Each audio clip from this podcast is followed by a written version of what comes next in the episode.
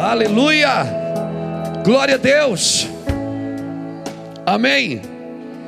Irmãos, é, nós começamos a falar de um assunto domingo, e eu gostaria muito de continuar. Estamos carregados dessa palavra, e eu não sei, mas eu, eu não costumo fazer isso, mas eu gosto sempre de começar uma mensagem e terminar ela, mas nesses dias Deus tem falado muitas coisas acerca da mesma, do mesmo assunto. E eu gostaria de continuar. Aleluia. Hoje eu queria me comportar como um pregador, eu queria que ser que nem o pastor Fernando no Yad Xará. Eu vou conseguir. Aleluia. Tome seu lugar, querido, fique à vontade. Deixa eu apresentar para vocês um amigo que um dia nós estávamos na Flórida ministrando em Boca Raton, estávamos pregando lá. De repente o telefone tocou e eu atendi o telefone e era do apóstolo Victor Avilés, que mora na Flórida. É um equatoriano, mas é um cidadão americano, casado com uma brasileira tem filhos americanos e italianos, e é um missionário, né? Preocupou em fazer um filho em cada continente com a mesma esposa. Sim, claro. Então, e, eu, telefone tocou e eu atendi. Não, eu vou lá em Itajaí conhecer vocês. Eu digo, ah, tá bom. Confesso que eu não acreditei muito, não. Aleluia. Aleluia. E aí ele ligou para a pastora Silvana, que marcou e veio. E veio, o pastor foi buscar ele no aeroporto, está aqui conosco há dois dias, está aqui hospedado no Hotel 101. Veio, não veio para pregar, não veio para fazer nada, ele veio para conhecer a gente. Eu perguntei, mas pastor, assim, a gente não está muito acostumado com essa coisa, né? Estou indo lá só para conhecer. E conversando com eles, pastor, o que é que o senhor, o que é que o senhor veio fazer? Ele disse, Luiz, eu sou um apóstolo que Deus manda procurar os generais da terra para ligá-los um com o outro, um continente com o outro, para a gente fazer um grande exército para o Senhor. Eu trabalho para a unidade, para achar aquelas pessoas que estão alinhadas com o reino de Deus. Apóstolo Vitor Avilés, por favor, Fique de pé para quem te conosco. Sim, aleluia. Glória a Deus. E estamos desfrutando dois dias aqui. Ele está indo embora amanhã de manhã. Conversamos bastante. Tivemos ontem com os pastores. E um homem de muita experiência. Conhece o mundo pregando o Evangelho há muitos anos. E, e tem como trabalho hoje conectar pessoas na terra Conectar pessoas que têm um chamado para o reino, não para levantar uma denominação. Amém, querido? Nós estamos muito felizes com a sua vinda aqui. Espero que numa próxima oportunidade o Senhor esteja conosco ministrando. Amém? Só que não pode bater em nós outros como bateu ontem. Sim? Tranquilo? E deixa bem claro que esse tênis aí não é do Flamengo. Amém? Não gostamos de flamenguista cá. Aleluia. Então tá. Aleluia! Abra sua Bíblia comigo em 2 Coríntios, querido. Só para mexer com os flamenguistas, vai abrir Coríntios.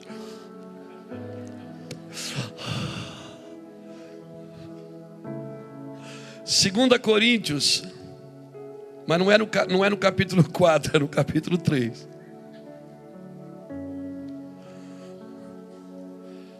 2 Coríntios capítulo 3, nós vamos continuar, estamos falando sobre glória permanente.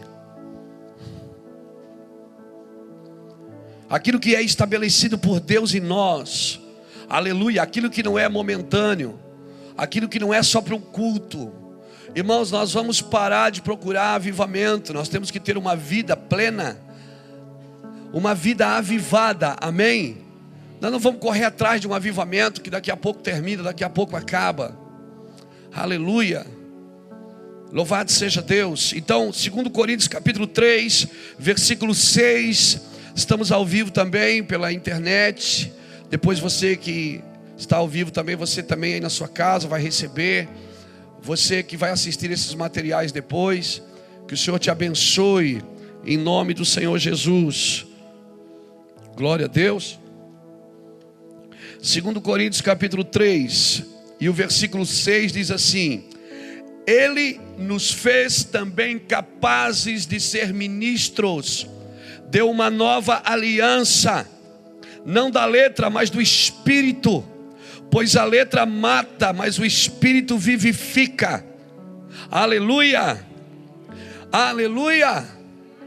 E se o ministério da morte, gravado com letras em pedras, veio em glória, de maneira que os filhos de Israel não podiam fitar os olhos na face de Moisés por causa da glória do seu rosto, ainda que desvanecente. Como não será maior glória o ministério do Espírito? Se o ministério da condenação foi glorioso, muito mais excederá em glória o ministério da justiça, pois o que foi glorioso não o é em comparação com a glória inexcedível e se o que desvanecia teve a sua glória, muito mais glória tem o que permanece. Muito mais glória tem o que permanece. Portanto, tendo tal esperança, usamos de muita ousadia no falar. Então, somos como Moisés, que punha um véu sobre a sua face para que os filhos de Israel não fitassem o fim daquilo que desvanecia mas os seus sentidos foram embotados, pois até hoje a leitura da antiga aliança permanece o véu, não foi removido, porque somente em Cristo ele é abolido. E até hoje, quando é lido Moisés, o véu está posto sobre o coração deles. Mas quando um deles se converte ao Senhor, então o véu lhe é retirado. Ora, o Senhor é Espírito, e aonde está o Espírito do Senhor, ali há liberdade. Aleluia! Não é libertinagem, é liberdade. Mas todos nós, com o rosto descoberto, refletindo a glória do Senhor, somos transformados de glória em glória da mesma imagem, como pelo Espírito do Senhor. Irmãos, essa glória permanece, amém? Espírito Santo nos conduza nesse lugar, por favor. Nós não crescemos de culto em culto, nós não crescemos de informação a informação, nós crescemos é de glória em glória, aleluia. A glória ela é diferente da unção. A unção é uma habilidade que vem sobre você para você fazer algum serviço para Deus. A unção é uma habilidade uma habilidade que te capacita para você fazer alguma coisa que você não poderia fazer sem a unção. A unção não é a sua performance. A unção ela vem para te habilitar para você fazer o que Deus te chamou para fazer. A glória não. A unção é Deus fazendo através de você. A glória é Deus fazendo sem você. A glória, a unção é Deus fazendo através de você. A glória é Deus fazendo apesar de você. Apesar de você, apesar de eu sermos incapazes, mas com a glória, quando a glória vem no ambiente, ela nos capacita e nos torna ministros dessa nova aliança. Por isso que a Bíblia diz lá em 1 Coríntios: veja bem, não são muitos sábios que são chamados, nem muitos inquiridores desse século. Mas Deus levanta as coisas loucas do mundo para confundir as sábias, levanta aquelas que não são para confundir as que são. Por quê? Porque essa capacidade é do espírito, não é do homem. Você não aprende a ser um homem de Deus numa sala de aula. Numa sala de aula você aprende as informações do reino. Agora essas informações você não vai transformar alguém só com informação. Você não transforma uma geração só com informação. A informação, ela tem que levar você ao entendimento. Porque essa geração precisa entender. Entender é um processo do Espírito. Vós sois minhas testemunhas para que saibais, creiais e entendais. Mateus 3,19 diz assim: ó, ouvindo alguém o evangelho do reino e não entendendo, vem o maligno e rouba-lhe a semente. Então, mesmo que você tenha informação, se você não entendeu, você perde.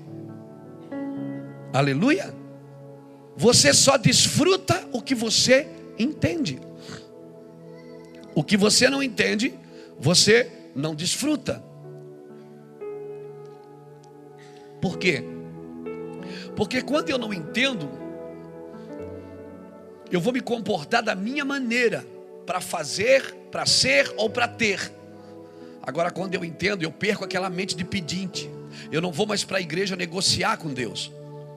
Eu não tenho mais uma mente de pedinte, uma mente mendiga que tem que fazer uma campanha para ganhar alguma coisa de Deus, sendo que aquilo é minha herança da cruz. Aleluia. Glória a Deus.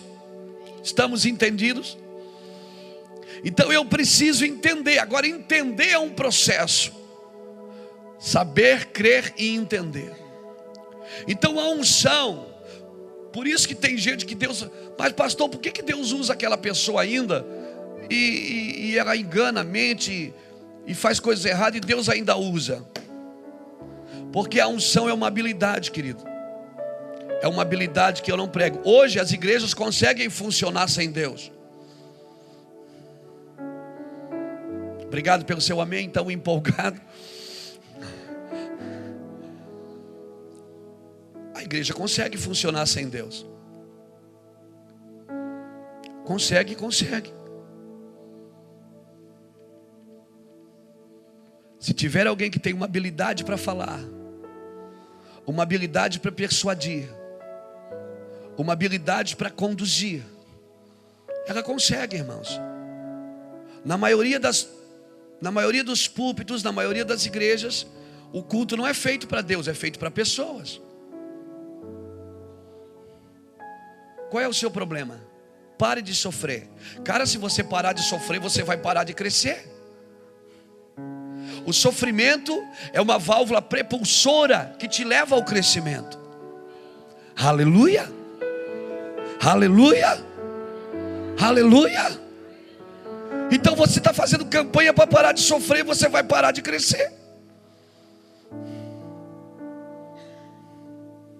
E se você parar de crescer, você não vai entender. E se você não entender, você corre o risco de ficar 30 anos numa igreja sem nunca dar um cheirinho nele.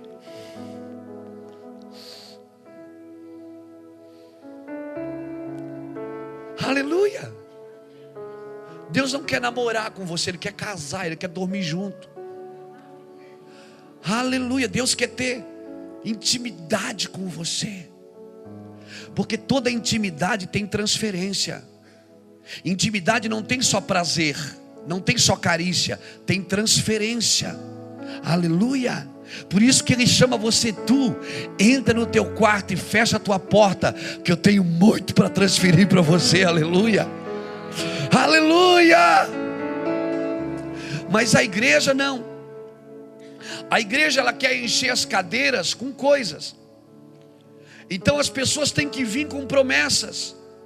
E aí nós vamos prostituindo a noiva. Nós vamos dando panos ungidos, águas ungidas, beijos ungidos, soquinho ungido. Não tem ainda o soquinho, eu vou inventar. Nós temos a música ungida, nós temos o homem ungido, nós temos tudo ungido. E aí nós vamos prometendo as coisas, vamos trazendo as pessoas. Ah, mas é só uma estratégia. Esse é perigoso. Quando a estratégia toma o lugar do princípio. Aleluia. Aleluia. O problema é que a forma que nós enchemos a igreja é a forma que nós temos que sustentá-la.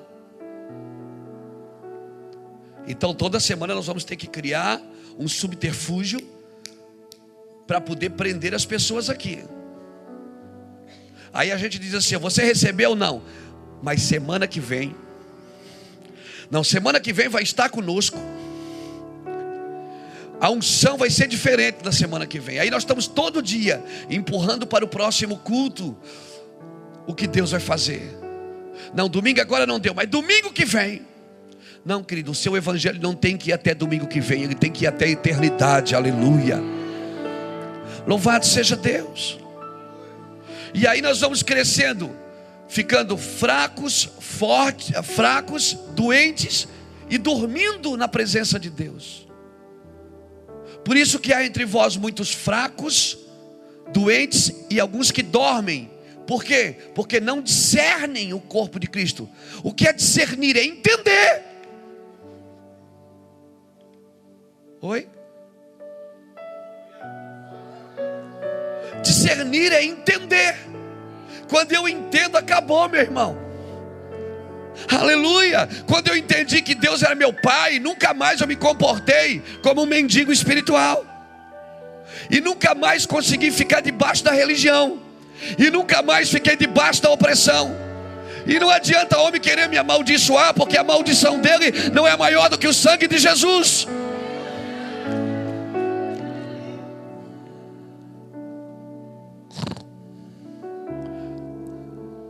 Aleluia.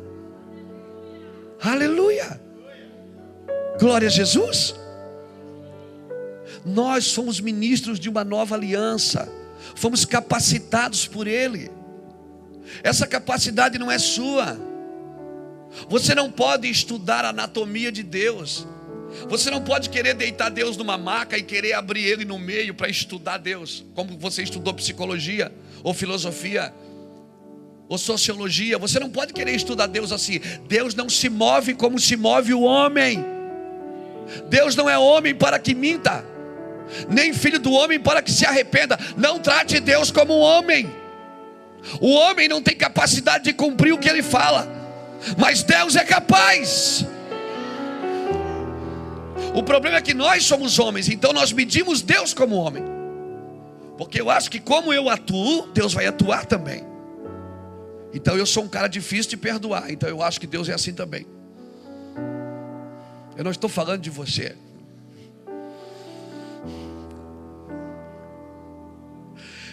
Deus é duro de coração, porque como eu sou duro, eu meço Deus da maneira que eu. Por isso que uma pessoa que julga a outra, o ponto dela julgar o outro é ela mesma. Eita Deus, de mistério. Sabe que eu descobri que Deus não é Deus de mistério, é Deus de revelação. Então para de dizer Deus de mistério. Não, ele não é Deus de mistério. Ele é Deus de revelação. Ele gosta de coisas claras, patentes aos seus olhos. Aleluia. Glória a Deus. Nós somos ministros de uma nova aliança. Sabe qual é o problema da igreja? Que a igreja quer trabalhar para Deus. Eu tenho um ministério. Jesus não tinha ministério. Não, não. Quando perguntaram para Jesus, o que é que você faz? Ele disse: Eu estou nos negócios do meu pai. Quando Maria e José vão ao templo, Jesus está lá, ele diz o que para José e Maria? Ele diz o quê? E aí, meu filho, o que você vai fazer? Não, eu estou aqui cuidando dos negócios do meu pai. Tá, mas você não quer.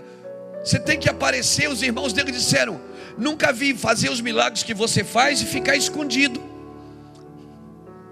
Se você ler João 7, você cai para trás, cara. Os irmãos tudo vão numa festa e eles dizem assim para Jesus: Vão na festa com a gente, te apresenta ao mundo, te mostra, fala para os outros quem você é. Abra, ah, não, abra aí, você precisa ler isso. João capítulo 7, aleluia, meu Deus.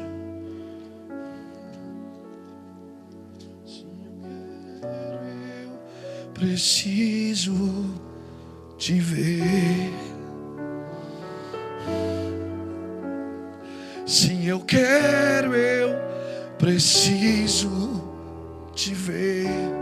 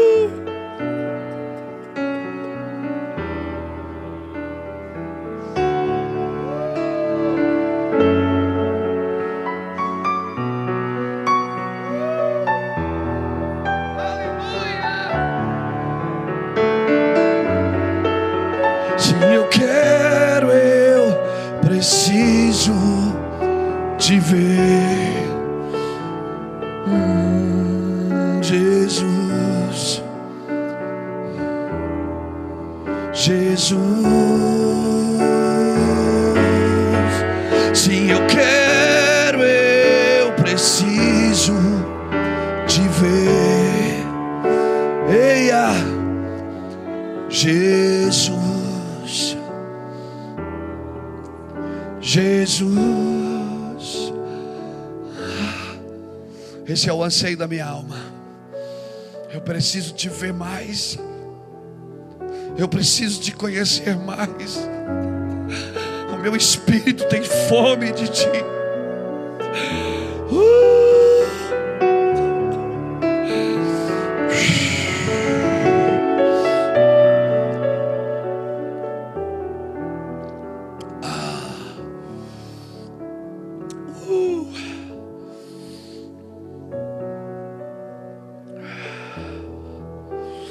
João capítulo 7 diz assim: ó, Depois disso andava Jesus pela Galileia e não queria percorrer a Judéia porque os judeus procuravam matá-lo, mas se aproximava da festa dos judeus, chamada Festa dos Tabernáculos. Os irmãos de Jesus lhe disseram: Sai daqui e vai para a Judéia, para que os teus discípulos vejam, vejam, vejam os milagres que tu fazes. Ninguém que procura ser conhecido em público faz coisa alguma em oculto. Já que faz essas coisas, manifesta-te ao mundo. Pois até seus irmãos não criam nele. Disse-lhe Jesus: O meu tempo ainda não chegou. Eia! Diga para a pessoa que está do seu lado: Você precisa descobrir o tempo exato de Deus. Diga-se para quem está do seu lado: o tempo exato de Deus para a sua vida. O seu tempo não é o tempo de Deus. Sabe por que você abriu hoje o culto com aquela palavra? Porque o tempo de Deus não é o seu tempo. Porque no mundo espiritual não tem passado nem futuro, tudo está no presente. No Kairos de Deus, no tempo de Deus, não é no Cronos. O meu relógio agora marca nove da noite, nove dez, nove sete. Esse é o Cronos. Mas o meu Deus não vive nesse Cronos. Por isso que mil dias para Ele pode ser como um minuto. Aleluia! Um dia é mais do que mil anos. Por isso Ele quer te levar para o mundo espiritual. Sabe por quê?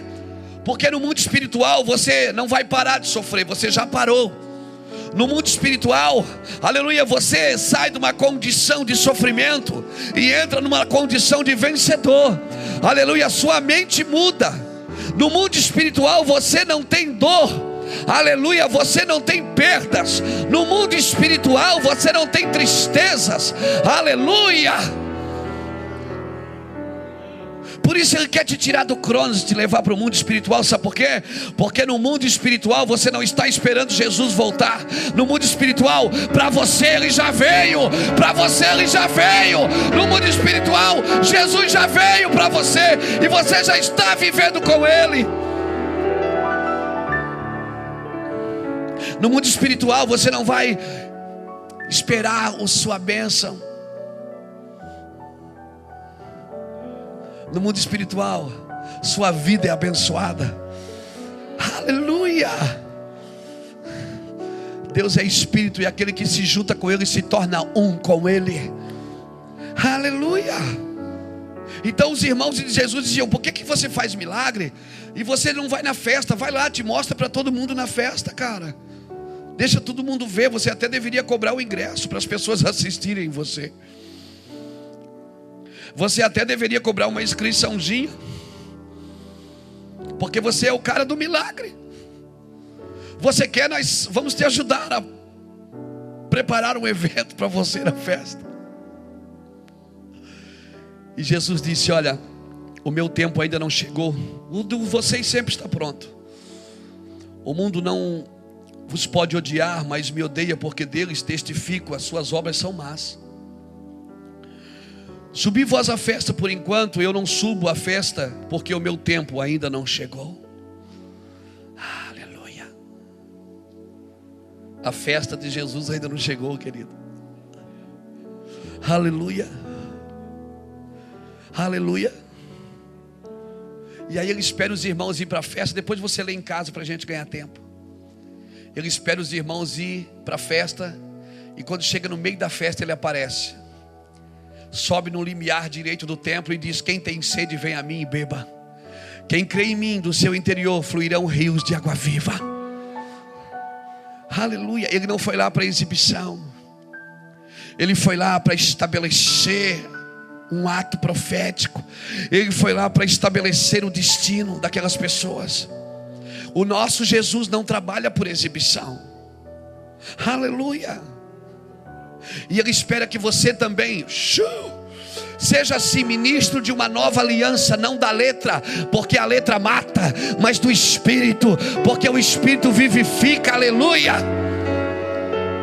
Oh, aleluia, aleluia. Então não adianta trabalhar para Deus. Tem muita gente que trabalha para Deus, mas não tem uma visão de Deus. Você vai cansar se você só trabalhar para Deus sem ver o que Deus quer. Aleluia. Antes de Deus chamar alguém para o trabalho, Ele sempre vai dar uma visão. Lembra quando Ele chamou Jeremias? Ele disse: Jeremias, vê, hoje eu te ponho sobre os reinos. Não adianta Ele te pôr sobre os reinos se você não vê. Você tem que ver. Então, por favor, querido, corre para casa. Se tranque no seu quarto. Desligue a internet. Internet não, internet. Desligue a internet um pouquinho. E aí você entra no seu quarto e começa a orar e dizer: Deus, eu quero ver o que o Senhor tem para mim, porque tu não vais trabalhar em vão, aleluia. E quando você trabalha para Deus, você não se cansa e nem se fadiga, porque o jugo dele é breve e o fardo é, é, é suave. Você vai aprender dele, e você cada vez que mais prega, mais você vai querer pregar. Quanto mais você viaja, mais você vai querer viajar. Aleluia. Apóstolo, aos 25 anos, agora você está cansado? Não. Não, claro, não tem 25 também. Aleluia. As pessoas às vezes perguntam, pastor, como é que você aguenta esse pique? Irmão, da carne ninguém aguenta. Na carne ninguém aguenta. Por isso que tem um monte de gente cansada, frustrada, porque o que vem depois do cansaço é a frustração, depois da frustração é a crítica, depois da crítica é a murmuração, e aí você começa a entrar em maldição, porque você está cansado, porque você está fazendo a sua obra, não é a obra de Deus. Aleluia. A pior coisa que tem é um homem cansado com o microfone na mão começa a descarregar sua alma, começa a colocar a culpa nos outros, vomitar a sua alma, vomitar a sua mente. Não, querido. Aleluia. Não trabalhe se você não viu. Se o Senhor não edificar a casa, em vão trabalhos que edificam, inútil vos será acordar de manhã, comer pão de dores, porque é o Senhor que dá aos seus amados o sono. Salmo 127. Eu não, então eu tenho que parar de trabalhar só para ficar orando? Não, não, não, não, não é isso que eu estou dizendo. Eu estou falando que precisa ter um equilíbrio entre graça e conhecimento, entre fé e obra, visão e serviço. A visão está numa dimensão, o serviço está em níveis. Nós precisamos parar e ver a mesma coisa, porque nós precisamos ter a mesma velocidade. Irmãos, se a gente não tiver, se nós não tivermos, levante sua mão direita comigo assim, por favor, vamos, vamos orar aqui um pouquinho. Ore comigo para Deus levantar homens e mulheres com visões. Nessa geração nós nunca precisamos de tantos homens e mulheres com visões. Visões, discernimento. Pior coisa que tem é um pastor, um líder cego, querido, que vai conduzir pessoas ao abismo. Você precisa ver. Como é que você vai guiar as pessoas se você não está vendo? Lâmpada para os meus pés é a tua palavra, e luz para os meus caminhos. Mas antes dela iluminar os caminhos, ela tem que iluminar os pés.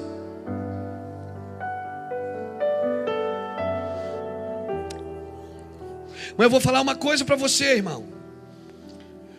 De domingo para cá, quando Deus começou a trazer essas mensagens no meu coração,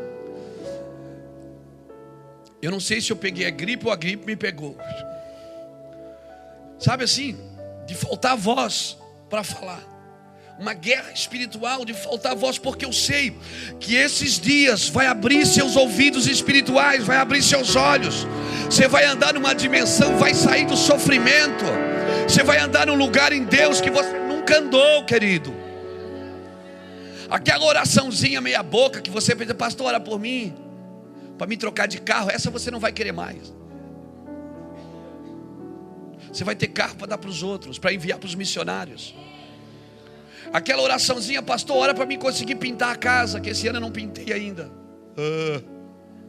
Essas oraçãozinha, xaropinha, essas você não vai querer mais. Você vai querer esse pastor, ora por mim, porque eu estou fechando um grande negócio. Eu vou investir milhões na África.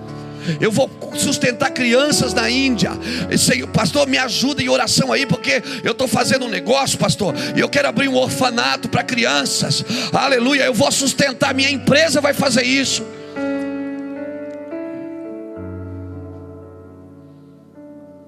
Nós vamos entrar em níveis, irmãos. Pedis e não recebeis, porque pedis mal, para gastar em vossos deleites. Os seus pedidos têm que ser pedidos do reino, não pode ser pedidos individuais. A religião te ensinou a ser abençoado. O reino te ensina a se esvaziar. O reino diz que quanto mais você se esvazia, mais Deus enche você. A religião te ensinou a ser abençoado. A religião te ensinou, a religião te ensinou a pedir para receber. O reino diz que você é poderoso, que ele é poderoso para fazer mais do que pedimos ou pensamos, segundo o seu poder que opera em nós. Aleluia! Ontem eu aprendi uma coisa com o apóstolo Victor Avilés, Avilés que eu vou falar aqui agora. Eu disse, mas apóstolo, você vai vir por sua conta com o seu dinheiro? Ele disse, deixa que eu sou um cidadão de reino. Eu não preciso pescar, los peixes correm para a minha rede. Porque assim foi com Pedro: pescou do seu jeito, não pegou nada. Mas quando Jesus disse: volte lá, agora não na sua condição de pescador. Você não vai trabalhar mais na sua condição de arquiteto. Você não vai mais trabalhar na sua condição de engenheiro. Não é mais na sua condição de médico. Você vai trabalhar porque a glória de Deus virá sobre a sua vida. E os peixes vão correr para a sua rede. Por quê? Porque eu sou ministro de uma nova aliança. E eu preciso acreditar nisso.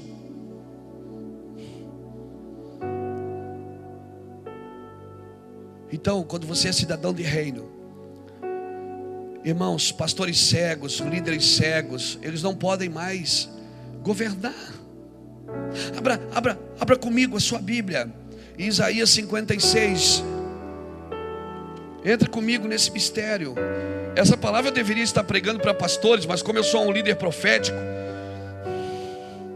essa palavra eu deveria estar pregando para homens, para generais, para homens que vão ganhar nações, para grandes empresários que vão sustentar milhões de pessoas. Mas como eu sou um líder profético, eu estou vendo você na minha frente hoje. Aleluia! Eu não estou pregando para mendigos. Uma vez um mendigo me falou assim: Pastor Luiz, posso perguntar uma coisa para o senhor? Eu digo, pode. Aqui no restaurante comunitário, nós estávamos comendo junto. Ele disse assim: Por que, que o senhor dá comida para nós? Por que, que vocês dão comida para nós? Nós somos tudo morador de rua, nós não vamos para a igreja. Eu digo, querido, porque quando eu olho para você, quando eu olho em você, eu sinto em você a paz do Senhor. Porque eu digo assim: você pode estar na rua, cara. Você pode estar aí vestindo um trapo, usando um chinelo de dedo, com prego arrastando embaixo. É o risca-fogo, quando anda sai fogo. Mas na minha concepção, o mesmo Deus que soprou vida em mim, soprou vida em você. Então, quando eu olho para uma pessoa, eu tenho que ter leitura, que ali dentro dela tem glória e tem pó. Se eu só vejo pó, eu não invisto nela. Eu tenho que ver a glória de Deus. Somos como cartas vivas, abertas e lidas. Então eu tenho que ler a carta. Veja além. E ele perguntou: por que vocês dão comida para a gente?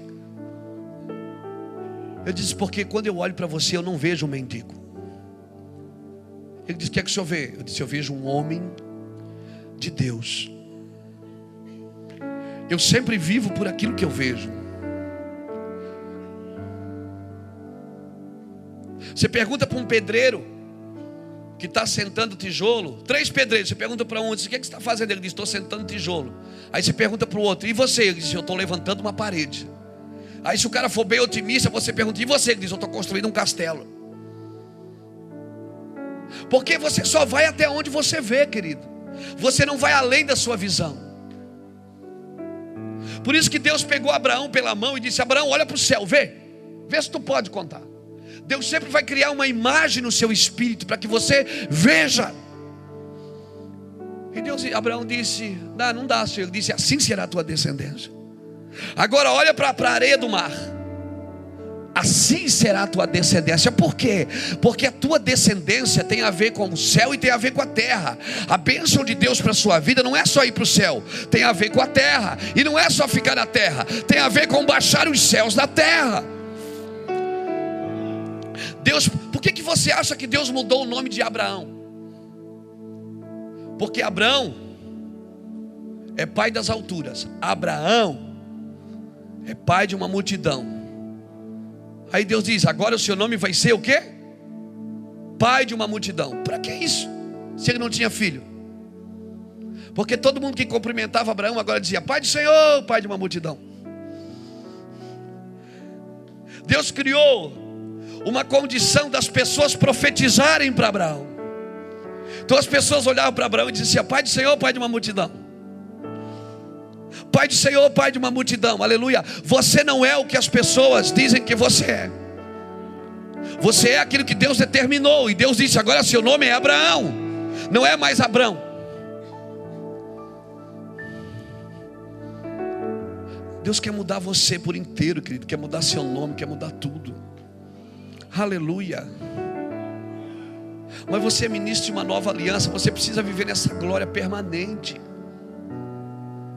Você não pode viver de sentimento, porque no espírito não tem sentimento. Aleluia. No espírito você vive na condição de Deus, não é na sua condição.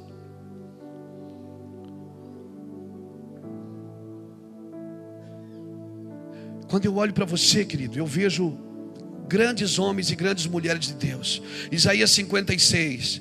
Pensou que eu tinha esquecido, né? Versículo 10. Olha o que diz: Todos os atalaias de Israel são cegos, nada sabem, todos são cães mudos, não podem ladrar andam adormecidos, estão deitados e amam toscanejar, ou seja, amam a preguiça. Estes cães são gulosos, nunca se podem fartar. São o quê? São o quê? Pastores que nada compreendem. Todos eles se tornam para o seu caminho, cada um para a sua ganância, todos sem exceção. O que? Deus está chamando os pastores de cachorro? Está. Por que, que são cachorros? Porque cachorro come o que cai da mesa. Jesus falou, ele não come o que está na mesa. Filho não, filho senta na mesa. Jesus disse: não é bom tirar a boca, tirar o pão da boca dos filhos e dar aos cachorrinhos. Então a mulher pulou e disse: É, mas os cachorros comem o que cai da mesa. Por que, que a mulher disse isso? Porque havia uma lei. A lei da colheita dizia o quê? Que quando você fosse colher o trigo, o milho ou qualquer outro grão, o que caísse no chão você não recolhia, você deixava para o estrangeiro. Como a mulher era Ciro Finícia, ela estava citando a Bíblia para Jesus. Por isso que Jesus diz: Olha, em Israel vi tanta fé. Você tem fé, mulher? Vai, a tua fé salvou tua filha. Porque quando a mulher disse assim: ah, tudo bem, nós não somos filhos, mas nós somos estrangeiros. Nós comemos o que cai da mesa de vocês. Ela citou a Bíblia, ela estava dizendo: Eu conheço a palavra, eu conheço a minha promessa. A minha promessa é comer o que cai da mesa. Sabe o que o Senhor está dizendo? Quando Ele chama os pastores de cães, Ele está dizendo: Você é filho, cara. Você está comendo o que cai da mesa quando você deveria comer na mesa. Você está se comportando como um estrangeiro quando você é um cidadão do reino. Aleluia. Por isso que o apóstolo Paulo fala em Filipenses capítulo 3. O que é que Paulo fala em Filipenses capítulo 3? Acautelai-vos dos cães. Quem são os cães? Pastores sem visão, cegos. Perderam a visão, estão trabalhando para a sua denominação, não para o reino de Deus. E eu não falo só para pastores, não, eu estou falando para todos nós. Como eu disse, essa palavra deveria ser para pastores, não para você. Mas eu espero que quando você for pastor, quando você for um pregador, um grande empresário, alguém que vai cuidar no reino de Deus, você não se comporte como um cão. Por quê? Acautelai-vos, Paulo diz: cuidado com os cães. Agora, irmão, você lembra de uma parábola que está em Lucas 16, do rico e do Lázaro? Que a Bíblia diz que o rico está dentro da sua casa e Lázaro está sentado cheio de chagas na porta do rico, e quem é que está lambendo a ferida dele? Cães. Cães representam líderes que não curam você, se alimentam da sua dor, se alimentam das suas feridas. Seus ministérios são sustentados com a necessidade dos outros. Cara, hoje eu estou profeta, não estou? Não, eu estou profeta, hoje eu estou terrível, irmão. Hoje eu estou terrível. Sabe aquele, aquele filme do, do País de Oz? Tinha uma, não tinha uma, uma princesinha que ela dizia: corta a cabeça! Eu estou que nem aquelazinha, corta a cabeça. Não, nosso trabalho não é cortar a cabeça de ninguém, não, irmãos. Mas é dizer para você: cuidado com os cães, que ficam só lambendo a ferida, lambendo a ferida, não curam. Lambendo a ferida, lambendo a ferida do pobre na porta do rico. Quem comeu a carne de Jezabel quando ela caiu lá de cima? Quando ela foi jogada, quem? É. Cães se alimentam do espírito de Jezabel. Por isso Paulo diz: cuidado com os cães. Cuidado com os cães. E cães, ah, ó, escuta. Eu sei que quando eu estou falando isso, você está lembrando de alguém.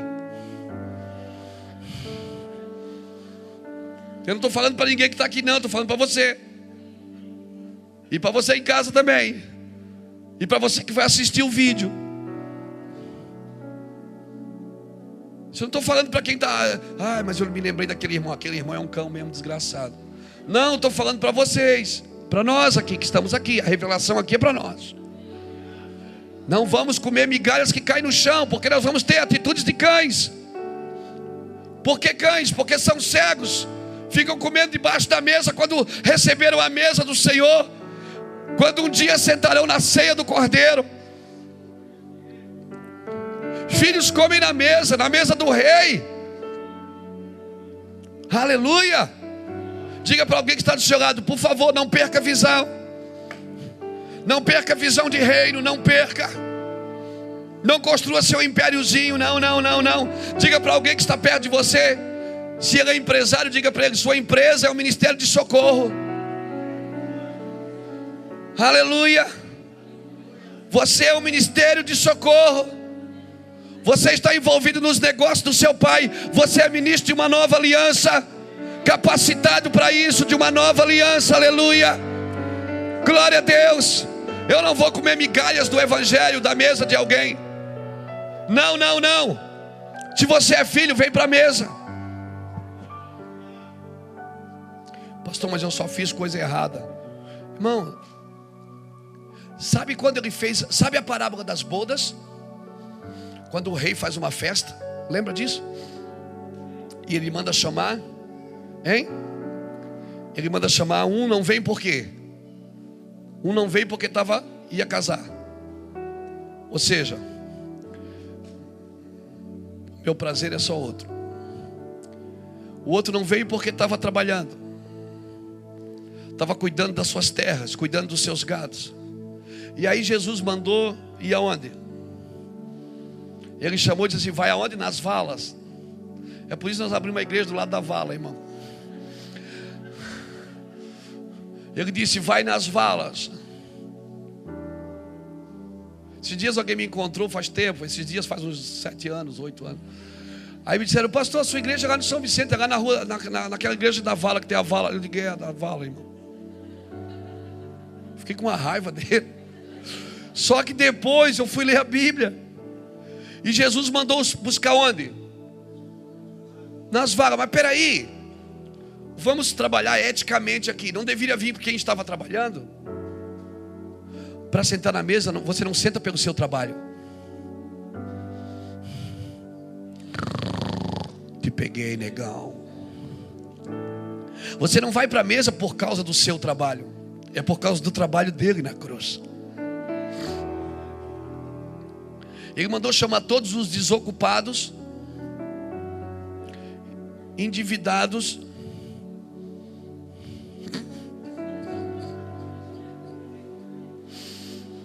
miseráveis. Diga para o irmão que está do seu lado se você se enquadra onde aí, irmão, nesse convite. Você se enquadra onde aí?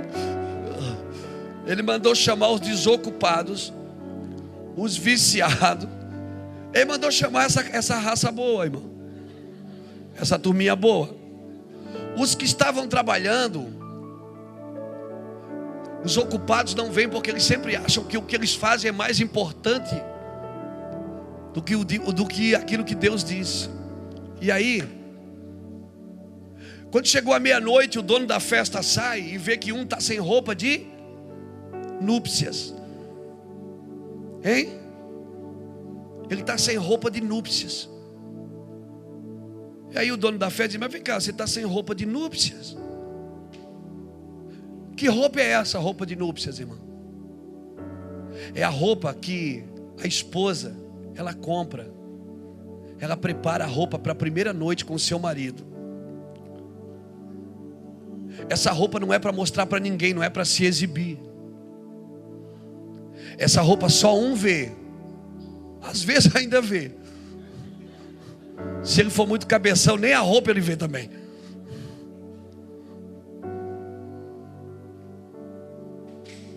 Porque se você vai estar na presença de Deus, o que você vai vestir não é para exibição. É um manto de núpcia, é só Ele que vai ver. Ele sabe quem está vestido para Ele. Ele sabe o que está cobrindo, é para Ele. Então vem, amada minha, noiva minha, pomba minha, entra.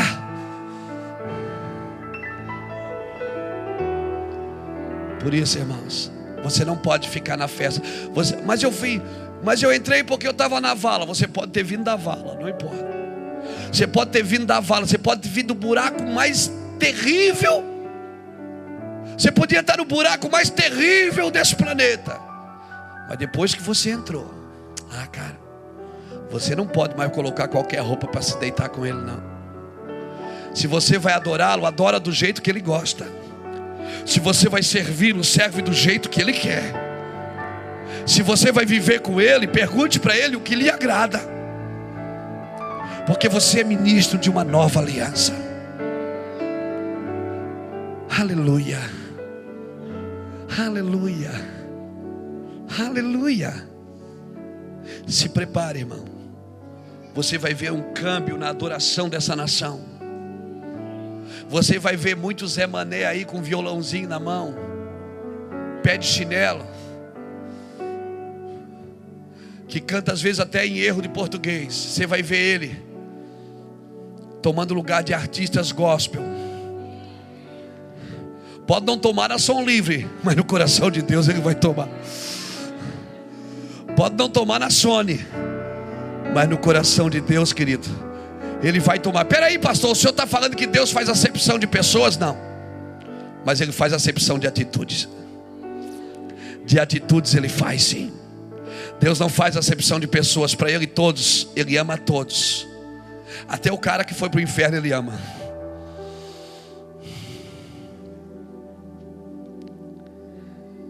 Mas Deus faz acepção de atitudes. Tem atitudes que tocam o coração de Deus, irmãos. Quando ele disse achei Davi o meu servo, ele não disse achei por achar, não. No Velho Testamento ele já achou, no Novo ele ainda está procurando. Ele procura alguém que o adore em espírito e em verdade, como Davi entendeu. Por isso ele vai levantar a tenda de Davi que está caída.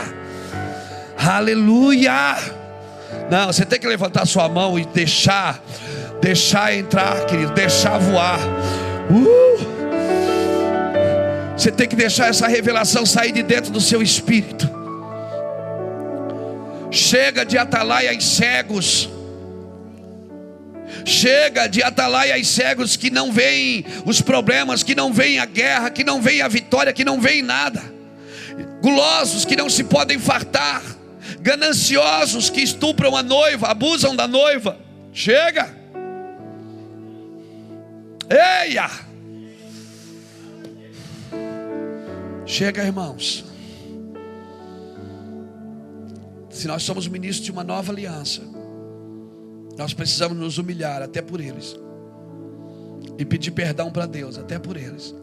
Dizer, Deus, perdoa-os, porque não sabe o que fazem. Se vamos viver um evangelho genuíno, uma glória que permanece, a glória não pode permanecer em qualquer lugar. Hum? A glória não pode permanecer em qualquer lugar. Quando Adão pecou, ele não perdeu Deus, ele perdeu o ambiente que Deus havia criado para eles. Deus cria um ambiente de prazer para estar com você. Éden significa prazer, lugar de prazer. E é o que Deus quer devolver para você, o lugar de prazer, o lugar de governo, o lugar de domínio, dominar sobre todas as coisas, não sobre pessoas. Deus nunca deu autoridade para um homem dominar outro homem. Pessoas você não domina, você conduz. O primeiro homem a dominar outro homem na terra foi um homem chamado Nimrod. Foi o primeiro homem que vendeu outro homem como escravo. E foi o mesmo homem que fundou a Babilônia. Por isso, todo lugar onde homens dominam outros homens, o princípio é babilônico, não é celestial. Porque no céu não é eu mando e você obedece, no céu é façamos nós. Ah, meu Deus, você tem que levantar sua mão e dar glória para Jesus. Façamos nós o homem, façamos igualdade. Nunca foi a ideia de Deus, eu aqui em cima e todo mundo aí embaixo. A ideia de Deus é fosse, foi que todos fossem sacerdotes que todos, mas Jeremias profetizou no capítulo 37, capítulo 31, versículo 31. Jeremias disse: Virão dias em que eu farei uma nova aliança com a casa de Israel. E não a mesma aliança que fiz com os vossos pais, porque eles invalidaram a minha aliança. Mas essa é a aliança que farei convosco. Colocarei a minha lei no vosso interior. E ninguém mais ensinará o seu próximo, porque todos me conhecerão desde o maior até o menor, todos me conhecerão. Todos. A ideia de Deus nunca foi eu lá em cima pregando e vocês aqui embaixo ouvindo. A ideia de Deus fosse que quando a gente se juntasse para adorar a Deus, quem tem cântico, cante o cântico. Quem tem profecias, profetize. E não precisa daquela firula toda para profetizar, irmão. É só ir para alguém dizer assim te diz o Senhor. O Senhor vai mudar a sua vida. Quem tem visões, diga a visão. A ideia de Deus fosse que a gente interagisse com o céu. Oxalá todos fossem profetas. Te te necessito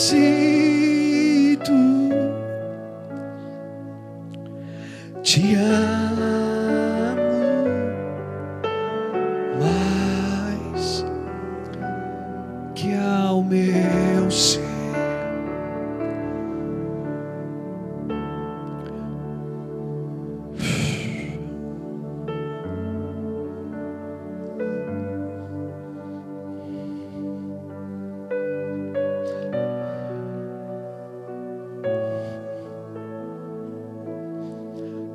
O serviço que Deus quer.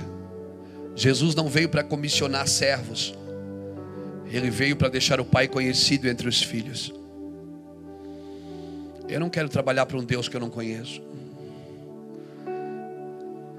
Eu quero conhecê-lo. Deus não me deu fé para mim confiar nele, ele me deu fé para mim conhecê-lo. Porque é impossível conhecê-lo e não confiar nele depois.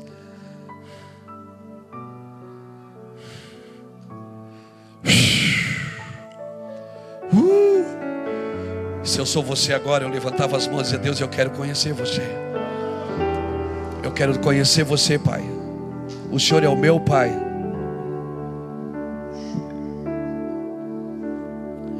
Shoki alamando rolobia soriala. Heria clamanda ralaba soriala. Sharabakarabaso. Remandara.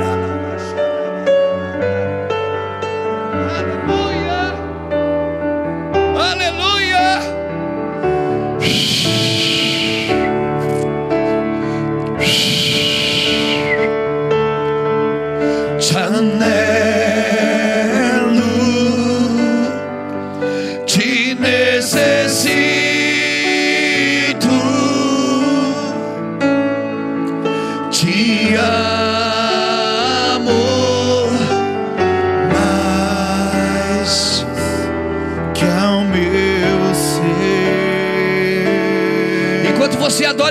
Cura você. Olhos estão sendo abertos, ouvidos estão sendo abertos, mentes estão sendo destravadas aqui nessa noite, meu Deus. Eu vejo isso. Mentes estão sendo abertas aqui nesse lugar, ó Deus. A visão deixa clara, Deus, deixa clara. Receba essa glória, querido. Receba esse fogo de Deus. Eia!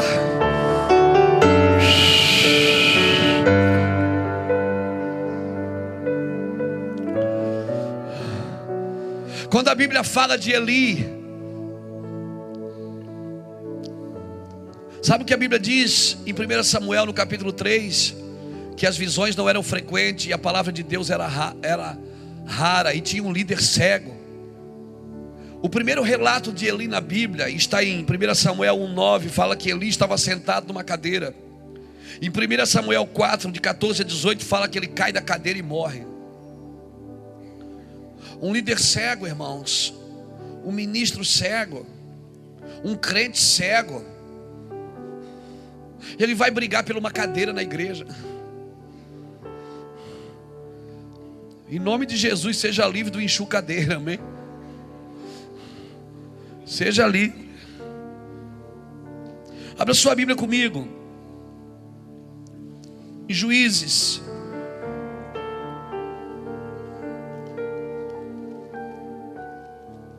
Santo Deus de Israel, Senhor de toda a eternidade, Pai da glória, Pai de bondade.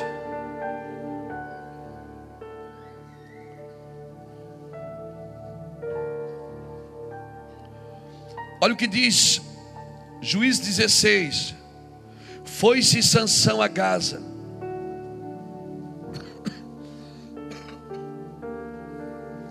Foi-se Sansão a Gaza.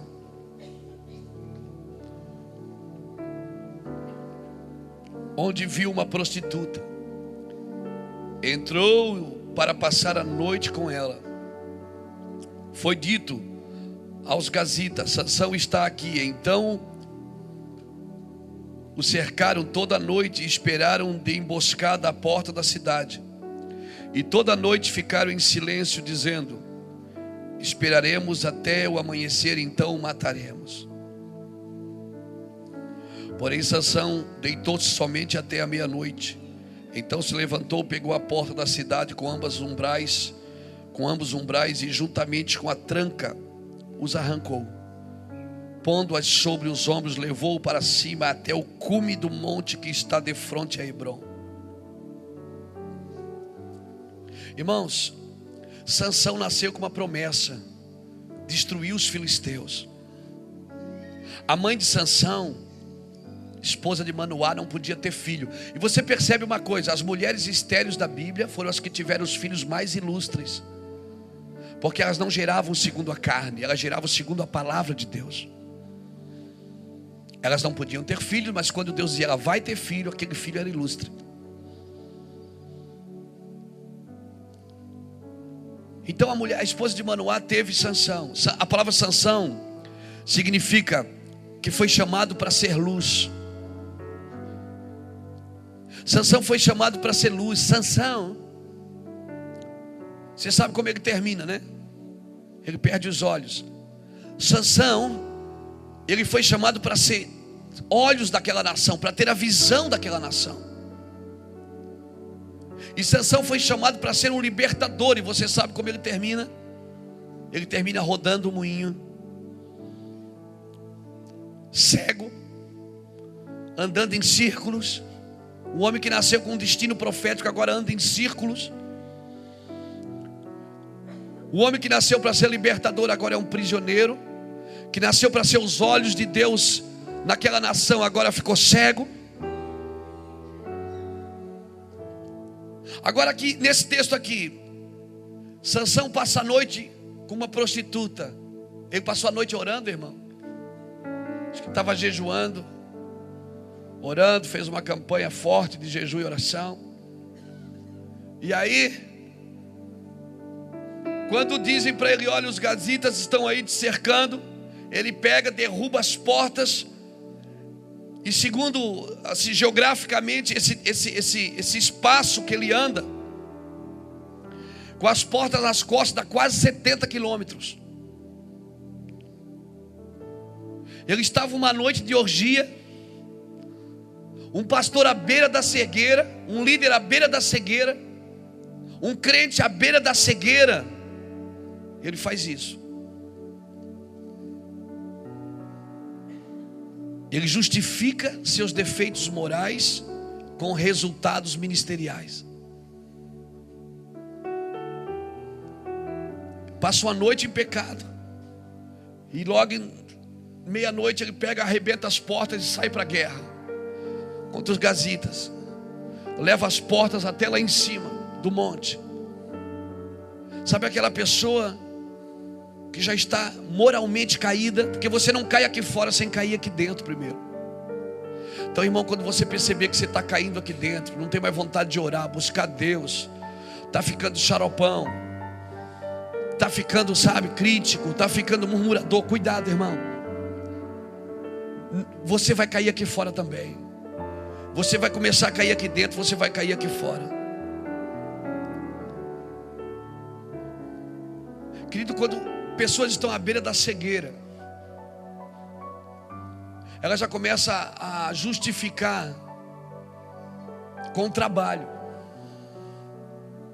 Deus não te chamou para justificar com o trabalho. Você não é aceito na mesa pelo trabalho. Então não trabalhe para Deus se você não está vendo. A tua vocação é celestial. Amém, querido?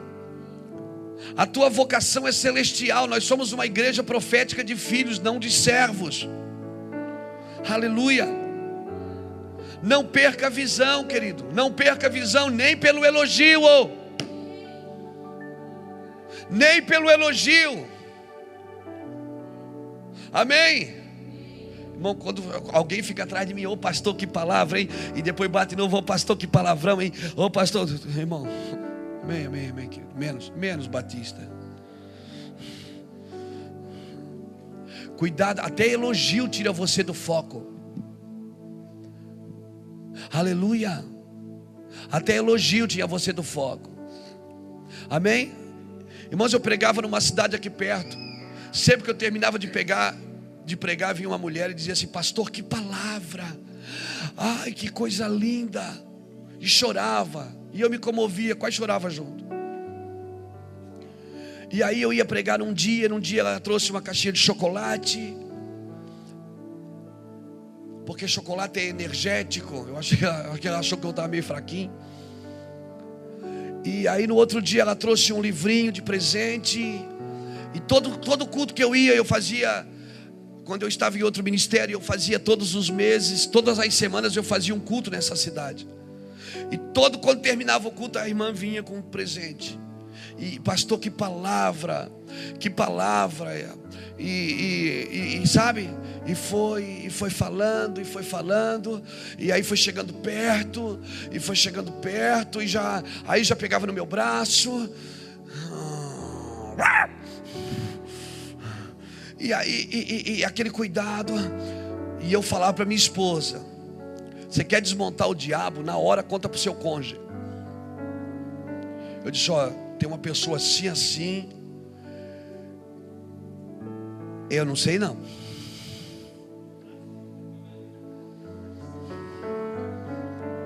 E aí teve um dia que ela, que ela disse para mim, que horas que o senhor sai do culto hoje? Eu digo, não, eu vou, eu vou, eu vou, eu vou ficar, eu já fiquei com medo. Eu vou ficar aqui. Eu vou ficar aqui, eu vou dormir aqui na igreja. Ela disse, não, porque Deus me deu uma mensagem para dar para o Senhor. Eu disse, amém. Aí sentei com ela, disse, primeiro baixa o espírito. Primeiro baixou um negócio. Eu não sei porque que as pessoas têm que entregar profecias desse jeito, tem que baixar primeiro o espírito. Cada um, cada um, irmão, mas precisa disso tudo, gente. Você, não você tem que andar com o rosto descoberto, refletindo a glória de Deus. Você não precisa se mostrar espiritual. Você não precisa orar em línguas para eu saber que você é de Deus. É só olhar nos seus olhos. Os olhos são as janelas da alma. Eu não estou dizendo se você pula parar. Eu não estou dizendo para você parar. Eu não estou dizendo isso. Eu estou dizendo que isso não é o ingrediente da profecia.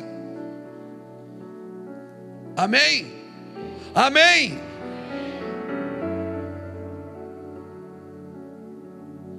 E aí ela falou assim para mim, pastor, Deus me deu uma revelação sobre o senhor. Eu digo, é? É. Deus me disse que Deus vai recolher sua esposa. Eu disse, ah é, Deus falou para você? Ele disse, é, falou que vai recolher a sua esposa. Mas para o senhor ficar tranquilo, que Deus já está preparando outra pessoa.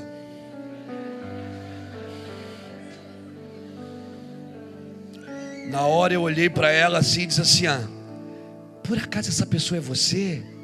Ela disse: Deus te mostrou. Eu disse: mostrou, Satanás. Irmão, essa mulher me perturbou por sete anos. Por sete anos, essa mulher mandava toda semana um Sedex para minha casa. Minha esposa está aqui, nós juntava, porque eu, eu guardei tudo em casa, porque se algum dia ela inventasse alguma, alguma mentira, eu tinha tudo guardado. Eu tive que ameaçar ela de morte. Verdade. Eu tentei de todos, de Jesus. Eu disse assim: se você me ligar mal, eu vou mandar te matar. Eu tenho os caras da casa de recuperação. Eu conheço, eu conheço os caras da casa de recuperação. Vou mandar matar você. Claro que não ia fazer uma coisa dessa, né, irmão? Pelo amor de Deus. Mas deu certo. Deu certo. Então, assim, por que, que eu estou falando isso? Porque você nunca cai aqui fora sem cair aqui dentro primeiro. Quando você se sentir na zona de perigo. Amém, querido? Recue. Não faça isso com o seu Jesus.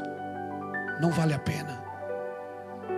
Irmãos, essa mulher sabia onde meus filhos estudavam. Ela sabia o nome, a idade, data de aniversário. Ela mandava recados todos os dias. Pastores chegaram a me ligar, porque ela ia se aconselhar com pastores e dizia que era apaixonada e que acreditava que eu também. E pastores me ligavam, pastor Luiz, eu queria perguntar, o senhor nunca deu nenhuma? Eu digo, irmão, está amarrado, rapaz. O sangue de Jesus tem poder. Mas você não faz ideia do que eu estou te falando. Eu nunca falei isso assim em público. Estou falando hoje porque nós vamos entrar em níveis de guerras sobrenaturais. E eu tenho que usar de testemunho para falar isso para você. Nós vamos entrar, se preparem. Satanás não está brincando com a igreja do Senhor. Aleluia. Agora, eu sou forte? Não. Eu sou fraco, eu corri para Jesus. Eu corri para minha esposa, corri para Jesus e corri para meus pastores. Senhor, ora por mim, porque o inimigo está furioso. Ora por mim. Peça ajuda, não enfrente. Se, viva com o rosto descoberto. Quando você perceber, sai de perto. Deus não mandou você dizer, pode vir pecado. Não, ele disse, foge da aparência do mal. Faz que nem José deixa a toalha e sai peladão correndo. Amém, irmãos? Amém. Foge, não enfrente, foge. Por que, que eu estou te falando isso, querido? Porque Deus vai começar, escute bem. Eu estou sendo profético nessa noite. Irmão, o que eu estou pregando para você aqui é comida pesada. Isso é comida de pastor. É comida para gente grande. Eu estou falando para vocês porque eu só vejo homens e mulheres grandes aqui na minha frente. Escute bem. Deus vai começar a levantar alguns homens e algumas mulheres chaves nesse ministério, nessa cidade, nessa geração, que vão andar em níveis de guerra muito altos. E você tem que entrar com o rosto descoberto, refletindo a glória de Deus. Você não pode ter nada na mão do diabo, nada.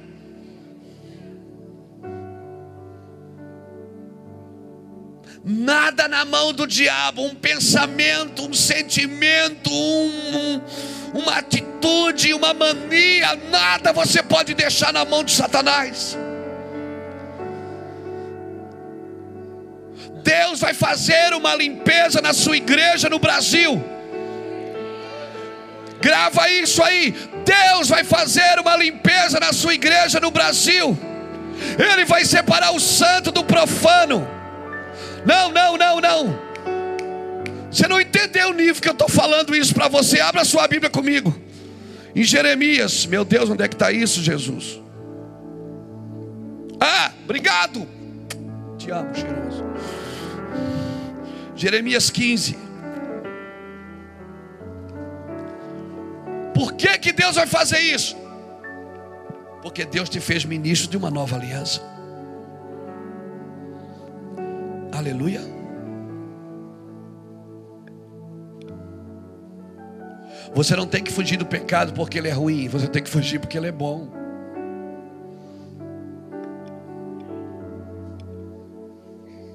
Sua carne gosta do pecado. E ela nunca vai se converter. Você pode tampar ela toda. Amém? Você pode até se fazer eunuco. eunuco. A sua carne gosta de pecar. E não adianta você se tampar todo, você pode se tampar todo, se cobrir todo. A nossa natureza é caída, irmãos.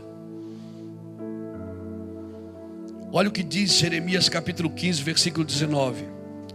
Portanto, assim diz o Senhor: se tu voltares, então eu te trarei, e me servirás se apartares o precioso do vil, serás o quê? Serás o quê? Serás a minha boca, serás o meu porta-voz. Tornam-se eles para ti, mas não voltes tu para eles. Eu te porei contra este povo como um forte muro de bronze. Pelejarão contra ti, mas não prevalecerão contra ti. Pois eu, Senhor, sou contigo para te guardar, para te livrar. Não, levanta sua mão e dá glória a Deus. Diz o Senhor: Tu serás o meu porta-voz. Tu quer ser só um pregadorzinho ou tu quer ser porta-voz? Tu quer ser só um pregadorzinho atrás de oferta ou tu quer ser um porta-voz? Tu quer ser só um cantorzinho gospel? Ou tu quer ser um adorador que adora em espírito e em verdade? Querem ser só um pregadorzinho de final de semana de conferência? Que cobra por noite? Quem cobra por, por noite de intimidade é prostituta, não é noiva. A noiva não cobra. A noiva é sua. Você a conquistou por amor.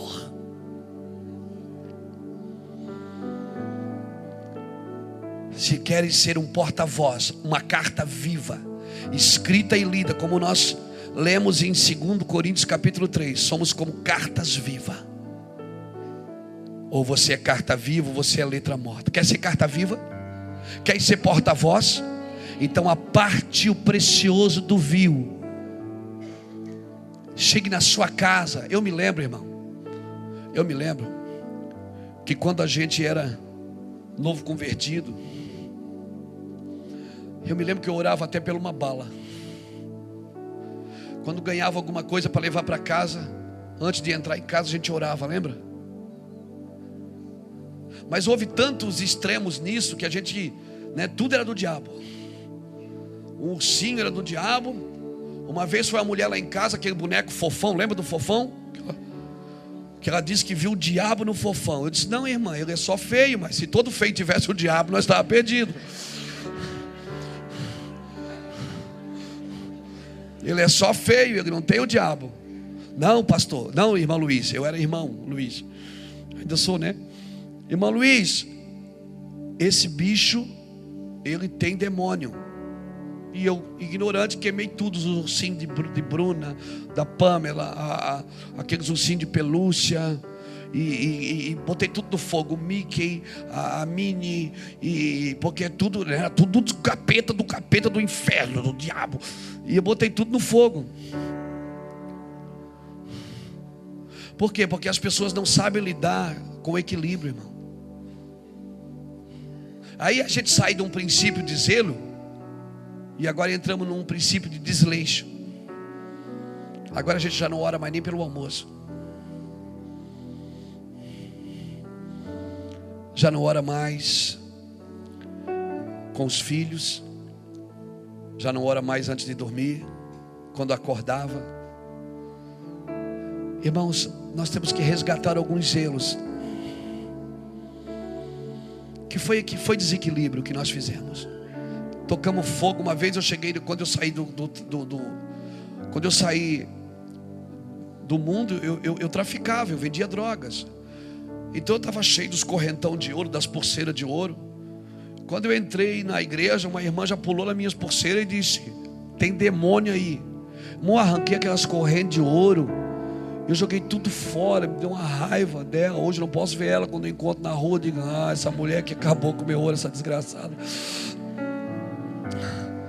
Se eu tivesse vendido aquilo lá, irmão, era só ouro, não era demônio. Eu não sei porque que as pessoas veem uma corrente de ouro e seu diabo. Irmão, no céu vai ser asfalto né? Se as ruas são de ouro mesmo, é verdade? Se é que tem céu mesmo, né? Aleluia. Não, eu não vou tirar o céu de você hoje. Outro dia eu tiro, hoje não. Hoje eu vou deixar você com o céu. Porque a gente acha que Deus mora no céu, né? Irmão, Deus criou os céus e a terra, até o céu saiu dele. Todas as coisas estão nele. O céu é um ambiente em Deus, aleluia. Aleluia. Você acha que Deus vai comprar passagem para você e vai passar quando você morrer, vai passar a locomotiva, pegar você e vai levar para o céu, a carruagem de fogo que levou Elias, né? Você quer ir para o céu? Você acha que Jesus foi para o céu trabalhar de pedreiro? Ele disse: Eu vou preparar casa para vocês. Quando estiver pronto, eu venho buscar vocês. Estou fazendo condomínio. Estou fazendo condomínio só para crente lá. E tem crente que acha que a igreja dele vai ficar num condomínio separado. Porque ele é muito santo, não fica com outro crente. Oh, santa ignorância.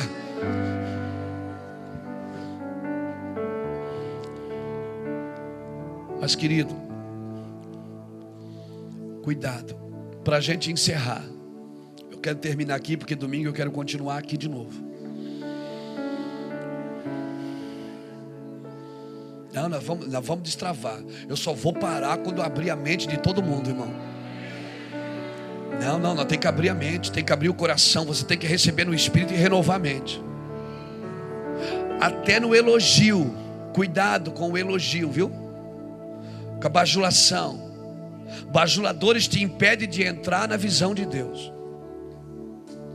Bajuladores te impedem de andar num lugar em Deus. Você está rindo de mim, né, Jacques? É, estou vendo. Eu te amo também.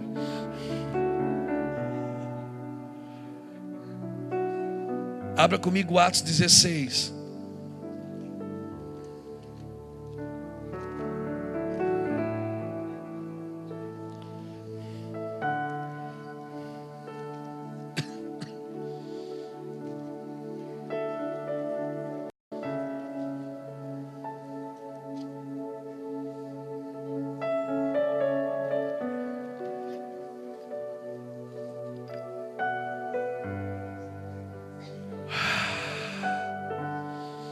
Glória a teu nome, Espírito Santo.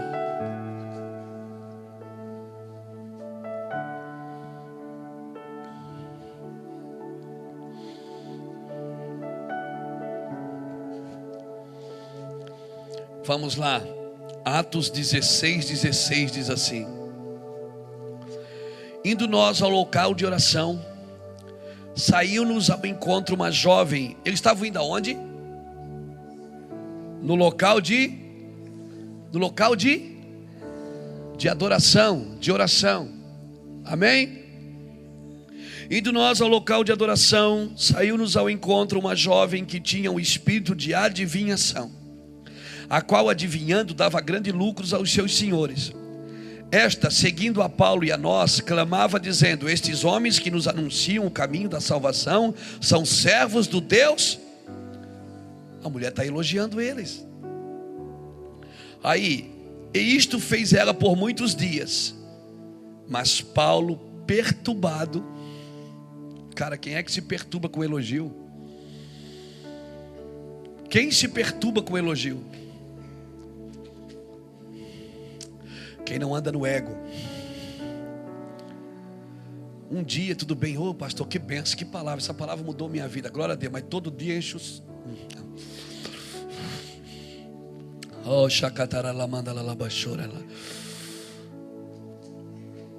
Amém. E isto fez ela por muitos dias. Sabe por quê? Porque se você se você vive de elogio, quando não tiver elogio, você vai entrar em depressão. Se você vive de palmas, quando não tiver plateia, você vai entrar em depressão.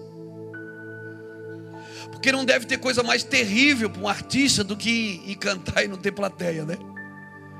Do que ir ministrar e não ter plateia. É ou não é? Por quê? Porque o que alimenta o artístico é a plateia. O que alimenta o artístico é as palmas, não as almas. O artístico se alimenta do ego, do que é, do que o povo dá a ele. Então, se você se alimenta de elogio, quando você não tiver elogio, você vai entrar em deprê, meu irmão.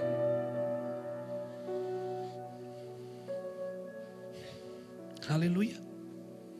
Vamos lá. E isto fez ela por muitos dias, mas Paulo, perturbado, voltou-se e disse ao espírito: Em nome de Jesus Cristo, ordeno-te que saias dela. E na mesma hora saiu. Vendo os senhores da jovem que a esperança do seu lucro estava perdida, prenderam Paulo e Silas e os levaram à praça à presença dos magistrados. Apresentando aos magistrados, disseram: Estes homens, sendo judeus, perturbaram a nossa cidade e nos pregam costumes que não nos é lícito receber nem praticar, visto que somos romanos. A multidão levantou-se unida contra eles e os magistrados, rasgando-lhe as vestes, mandaram açoitá-los com varas. Havendo-lhe dado muito açoites, lançaram na prisão, mandando o carcereiro que os guardasse com segurança. Ele, tendo recebido tal ordem, lançou-os no cárcere interior e, e lhe segurou, segurou os pés num tronco. Mas, mais perto da meia-noite, Paulo e Silas oravam e cantavam hinos a Deus, e os outros presos escutavam. E de repente, diga comigo, de repente, De repente sobreveio um terremoto tão grande que os alicerces do cárcere se moveram, abriram-se todas as portas e foram soltos todos os grilhões. Irmãos, bajulação, bajuladores, vem para tirar você do seu nível de visão, da sua dimensão. Mas, quando você tem autoridade, quando você anda num código de autoridade, quando você não anda por nível, mas por dimensão, quando você não anda como pedinte, mas como filho, que não entra pelo serviço, mas entra pela visão. Sabe o que Paulo faz? Ele para, repreende a mulher. Eles estavam indo aonde? Eles estavam indo no lugar de adoração.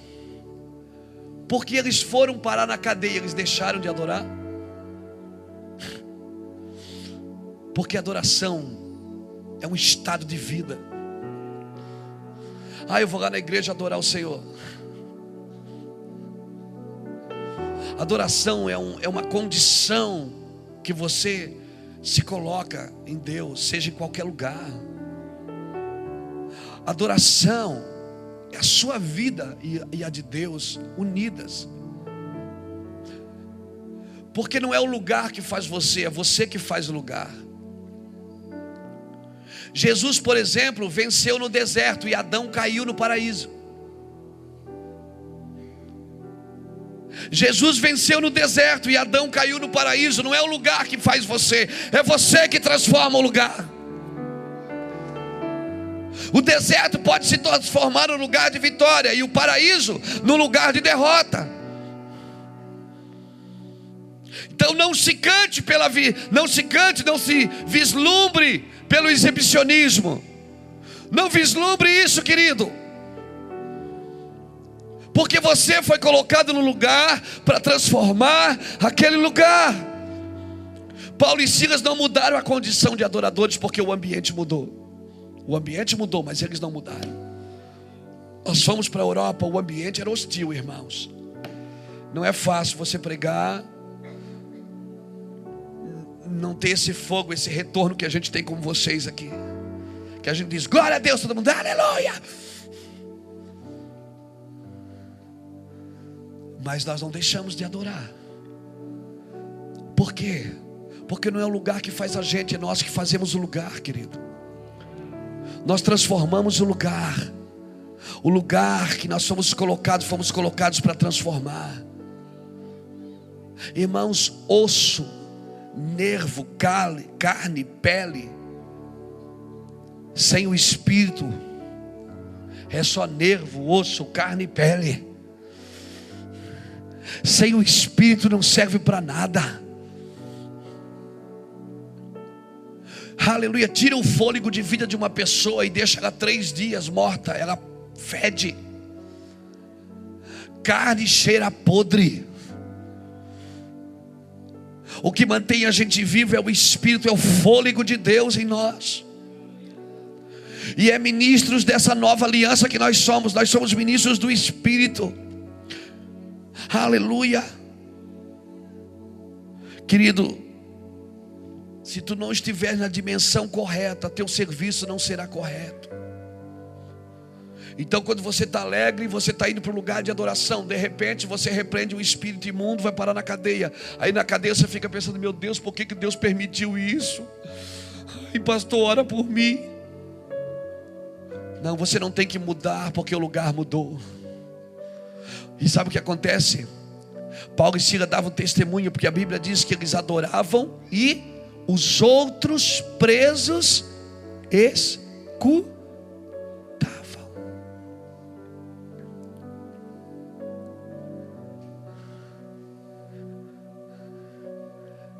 uma nuvem de testemunha que te rodeia. Há uma tão grande nuvem de testemunha que te rodeia. Eles adoravam e os outros presos escutavam. Sabe quando você se torna um adorador e um transformador de ambiente, sabe de uma coisa, não é só as suas portas que vão se abrir. vai abrir as portas de todos que estiverem com você. Aleluia. Pessoas que andam perto de você, elas vão ser tocadas por Deus, porque você é um homem liberto, e porque você é liberto, você vai abrir porta dos outros também. A sua adoração não é só para tocar você, não é só para tocar você, é para tocar todos que estão perto de você. O benefício é para todos. Todos serão beneficiados porque você se posicionou em adorar a Deus.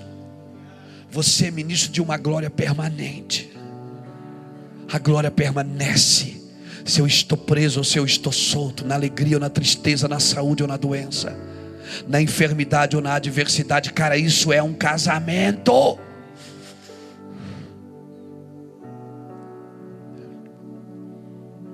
Quero deixar essa palavra para você.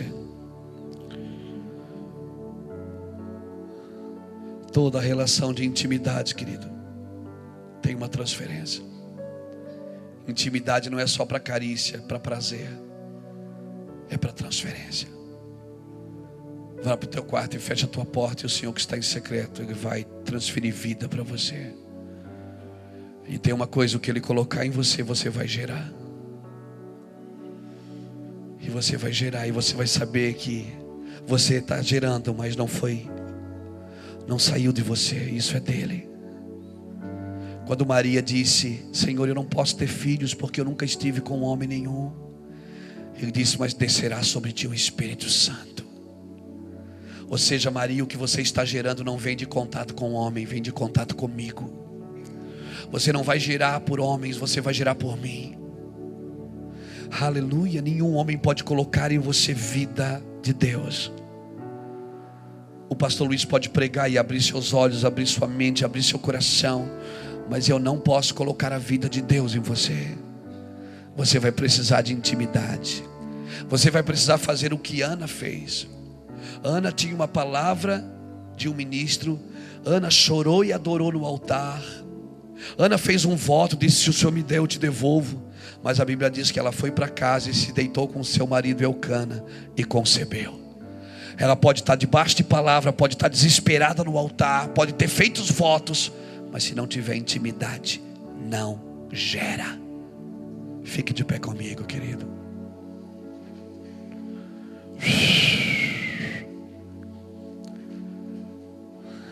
Eu não sei quanto a você, mas eu estou desmontando.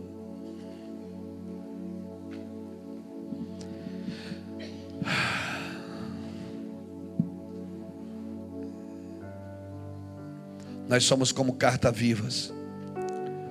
Por isso, apóstolo, quando você chegou aqui de Oli, o seu espírito, somos carta viva. Somos carta viva. Nós precisamos ler a dimensão das pessoas. Porque se eu me meto com alguém que não está na mesma dimensão, eu vou sofrer. Se eu faço alianças com pessoas que não estão na mesma dimensão, eu vou sofrer. Por isso que o jugo desigual gera sofrimento, irmãos. Aleluia. Tem o prazer na carne, tem o sentimento da alma, mas não tem a conexão no espírito. Jugo desigual. A igreja que anda só em nível, ela só quer a multidão. Mas a igreja que anda na dimensão, ela busca homens chaves, mulheres chaves. Por isso, diga para o irmão que está do seu lado: nós temos que crescer de glória em glória, com o rosto descoberto de glória em glória. Serviço não vai abrir porta para você, mas dimensões vão. Serviço, você pode trabalhar para Deus esperando uma boquinha. Ah, eu vou trabalhar para Deus porque Deus vai, vai ver meu serviço. Não. Talvez você corra o risco de trabalhar para Deus e ficar tão ocupado que quando a, a, a mesa estiver pronta, você não está. E ele vai ter que chamar alguém das valas. Eu acredito que ele foi me buscar nas valas porque alguém não quis esse lugar. Deixa eu contar algo para você, profético. Irmãos, pensa que num cara que anda no profético, que acredita no profético. Eu estou um dia na igreja, eu e a pastora Iraci, nós fomos de bicicleta para a igreja. Era uma reunião de obreiros na igreja que nós congregávamos. Nós tínhamos cinco, seis meses de fé. A Iraci trabalhava e me comprou uma bicicleta. E nós fomos para a igreja. Naquele dia tinha uma reunião de obreiros. Tinha uma reunião de obreiros naquele dia. E quando nós morávamos a sete quilômetros da igreja, nós chegamos tarde na reunião de obreiros. Quando nós chegamos, já estava acontecendo. Então a gente entrou com a bicicleta, encostou. E para não chamar atenção, sentamos nas últimas cadeiras da igreja. Uma igreja pequena. Tinha lá umas 30 pessoas na reunião, 40. E de repente o pastor que estava ministrando, ele começou a falar e falar de serviço, falar de unção e falar de glória e falar da presença de Deus. E de repente ele começou a orar em línguas, ele tirou o microfone da boca e disse: e começou a orar em línguas. E ele começou a orar em línguas e eu estava sentado na última cadeira. O meu espírito começou a receber o que ele falava. Eu tinha seis meses de fé. E ele começou a dizer assim: ó, Deus está me mostrando algo aqui.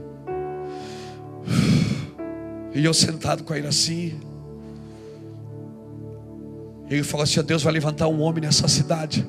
Eu olhei para ele assim e disse: Sou eu, assim. Deus está falando aqui para mim que sou eu. Aí eu disse: Aí, amor, não vai fazer vexame aqui. Eu disse: Deus está falando para mim, sou eu esse cara. Ele disse: Deus vai levantar um homem nessa cidade que vai percorrer as nações. Um homem de que Deus vai trazer pessoas do mundo inteiro aqui nessa, na igreja, nessa cidade, por causa deles, por causa da unção que Deus vai dar a eles. Deus vai levantar esse homem, esse homem vai pregar no mundo inteiro, vai andar debaixo de uma unção sobrenatural. E eu dizia, amor, sou eu. Só que eu não dizia sou eu, eu dizia é eu. E de repente ele começou a orar em línguas, eu não aguentei, irmão. Eu fiquei de pé e disse: ah! Aqueles crentes olharam tudo para trás assim. E eu disse: é Eu! É eu, esse cara aí, é eu! E ele lá do púlpito olhou e disse: Assim seja! Não brinque com a glória de Deus. Eu sei que algumas pessoas disseram: está amarrado. Alguns disseram: o sangue de Jesus tem poder. Alguns pensaram: é impossível. E é impossível mesmo, irmão, porque na nossa capacidade é impossível. Mas como somos ministros de uma nova aliança, capacitados por Ele, pelo Espírito Santo da promessa, tudo é possível ao que crê. Ah, cara, você precisa crer. Na maioria das vezes, quando as palavras são liberadas aqui, você está conversando com alguém.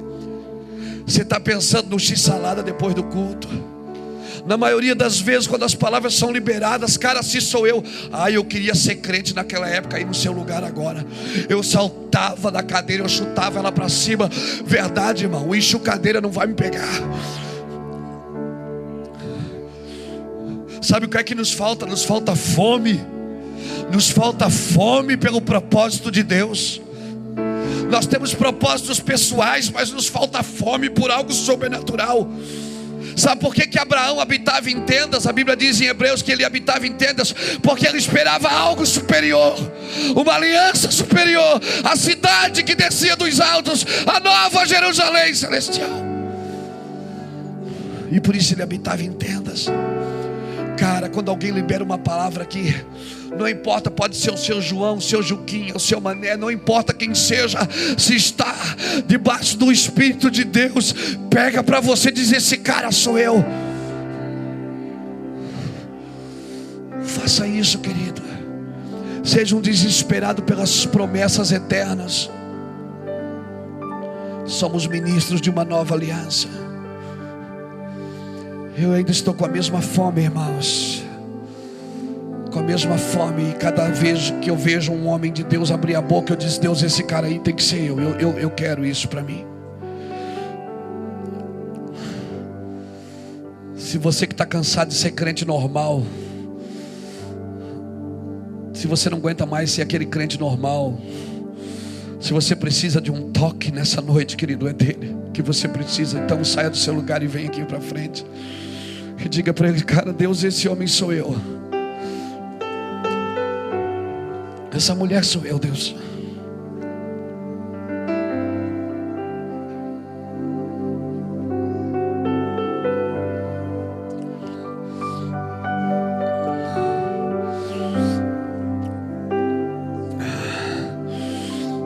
Toda intimidade tem transferência, por isso eu preciso de intimidade hoje, agora. Eu não quero só prazer, carícia do relacionamento, não, eu quero a transferência que ele me fará, que me fará gerar, eu quero isso agora. Eu tenho que gerar para o meu noivo. Eu tenho que gerar para o meu noivo, eu tenho que gerar para o meu noivo. Ai, alguém precisa ler o que você é, alguém precisa ler o que está escrito no seu espírito. Alguém precisa ler o que está escrito no seu espírito. Alguém precisa ler. Sabe o que Jesus dizia em João 5? Ele dizia assim: ah, Se eu testifico de mim mesmo, o meu testemunho não é verdadeiro, porque o seu chamado não é testificar de si mesmo. Por favor, você tem que entrar. Você tem que ser cansado de ser crente normal, um crente que vai atrás de coisas. Não se incomode com coisas. Se você precisa descansar, descanse em Deus. Você precisa acreditar. Cláudio, vamos adorar o Senhor. Vamos adorar o Senhor. Você precisa deixar de ser normal. Lançarei aos teus pés. Deus vai levar você para um novo lugar, para um novo nível de entendimento. Já começou, querido. Já começou. As portas já começaram a se abrir. Deus vai começar a levar você nesse, nesse país. E, e não é, ó, e não é por causa das suas músicas, é por causa do seu coração. Não é por causa das músicas, porque músicas virão assim, virão para você e para sua esposa, músicas virão assim no sobrenatural. Vocês vão estar conversando, Deus vai dar músicas, mas vocês vão por causa do coração.